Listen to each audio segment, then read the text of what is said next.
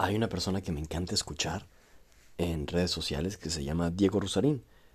Habla básicamente de conceptos filosóficos, geopolíticos, sociales.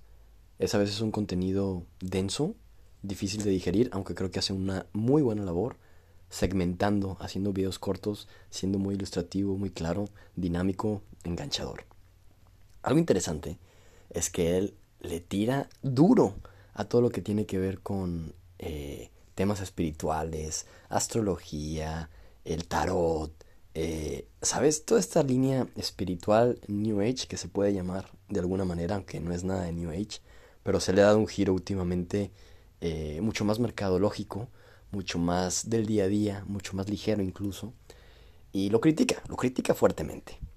Y a mí sí me hace bien interesante y bien chistoso porque yo soy una persona que, que mm, creo y me baso muchas de mis decisiones, muchas de mi filosofía, mi camino de vida tiene que ver con astrología, tiene que ver con el tarot, tiene que ver con las energías, con las sensaciones, con lo etérico, con lo sublime.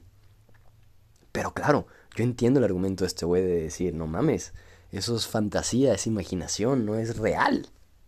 Y así tengo mis amigos del alma cercanos también son unos, unas personas que no creen en esta parte, que les cuesta entenderlo. Y, y pienso yo, qué padre, qué padre que me dé la oportunidad de escuchar e interactuar con personas que creen cosas totalmente distintas a las mías. O más bien, que consideran que lo que yo creo, con lo que baso mi vida, es fantasía, es magia, es absurdo. ¿Y por qué me gusta? Porque entonces significa que me abro a la posibilidad de que escuche otras verdades.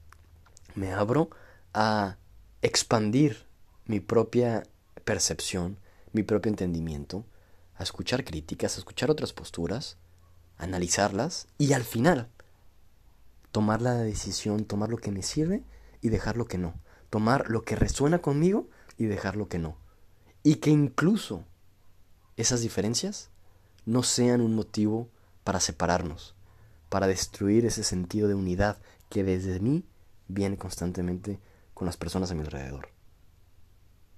Claro que yo creo en la astrología. Me cuesta un chingo justificarlo, porque luego te hacen preguntas que dices, ay cabrón, si es cierto, ¿cómo justifico esa parte, no? Por ejemplo, la astrología tiene que ver con la posición de los planetas en las estrellas, en las constelaciones, del hemisferio norte.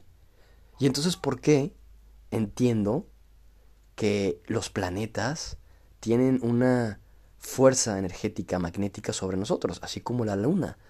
La luna afecta constantemente la marea de nuestro planeta y por ende también nuestra agua interna. Las cosechas, incluso dicen que el pelo y cómo es conveniente que te lo cortes en una llena para que crezca más rápido nos afecta la Luna, está comprobado científicamente. Y por lo tanto, el resto de planetas también nos afectan. Pero, ¿cómo podemos decir que nos afectan de una manera si esa narrativa se desarrolló con base en el hemisferio norte y la asumimos como real en el hemisferio sur? Ese es uno de los grandes dilemas que no he sido capaz, porque es una incapacidad mía, es una ignorancia, no he sido capaz de responder. Y aún así, sigo creyendo en astrología. Porque creo que a lo largo de mis distintas vidas, de mis distintas transiciones, que es otra cosa que chocaría con mis amigos y con este güey que sigo en redes sociales. ¿Qué hablas? ¿Vidas? Bueno, sí, a lo largo de mis distintas vidas. Estoy seguro que ya me, he cuestionado estas cuestiones y he comprobado una y otra y otra vez el poder, la influencia que tienen los astros sobre nosotros, la capacidad que podemos tener de conectar con lo sublime.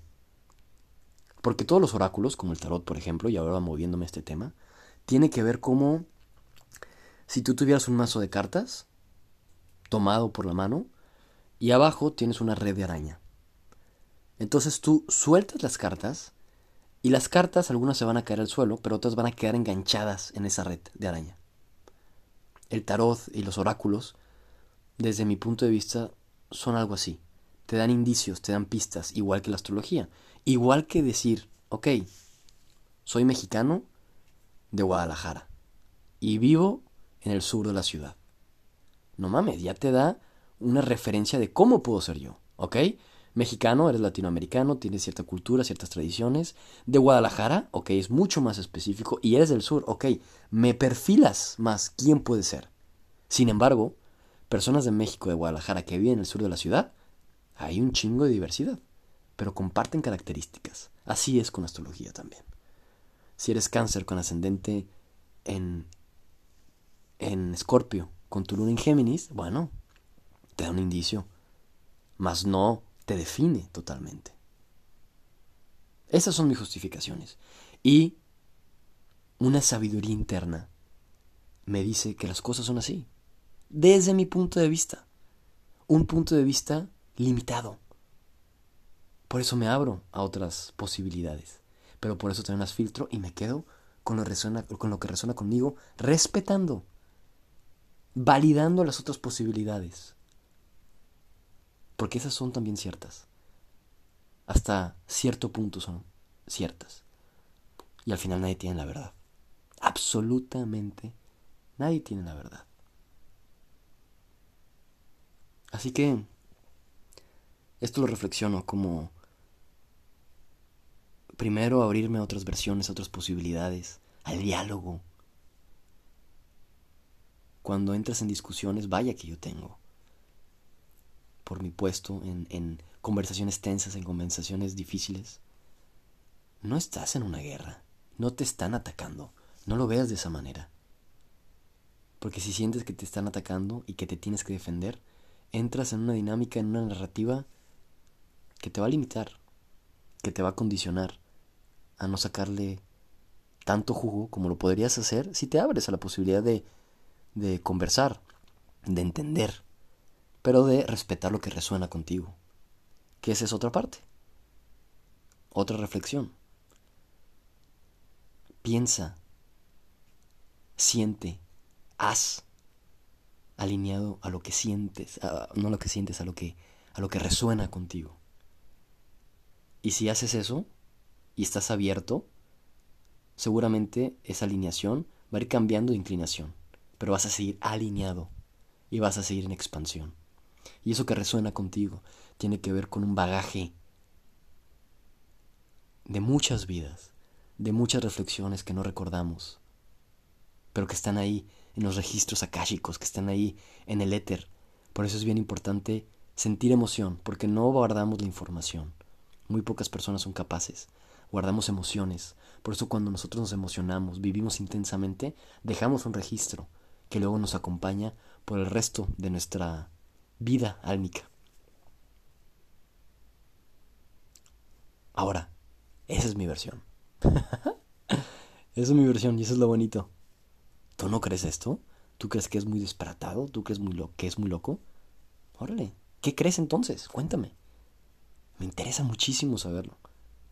Y a lo mejor con eso que tú piensas, mi versión va a crecer, va a mejorar, y qué chingón que sea así. ¿Qué piensas tú? ¿Qué crees? Cambio fuera.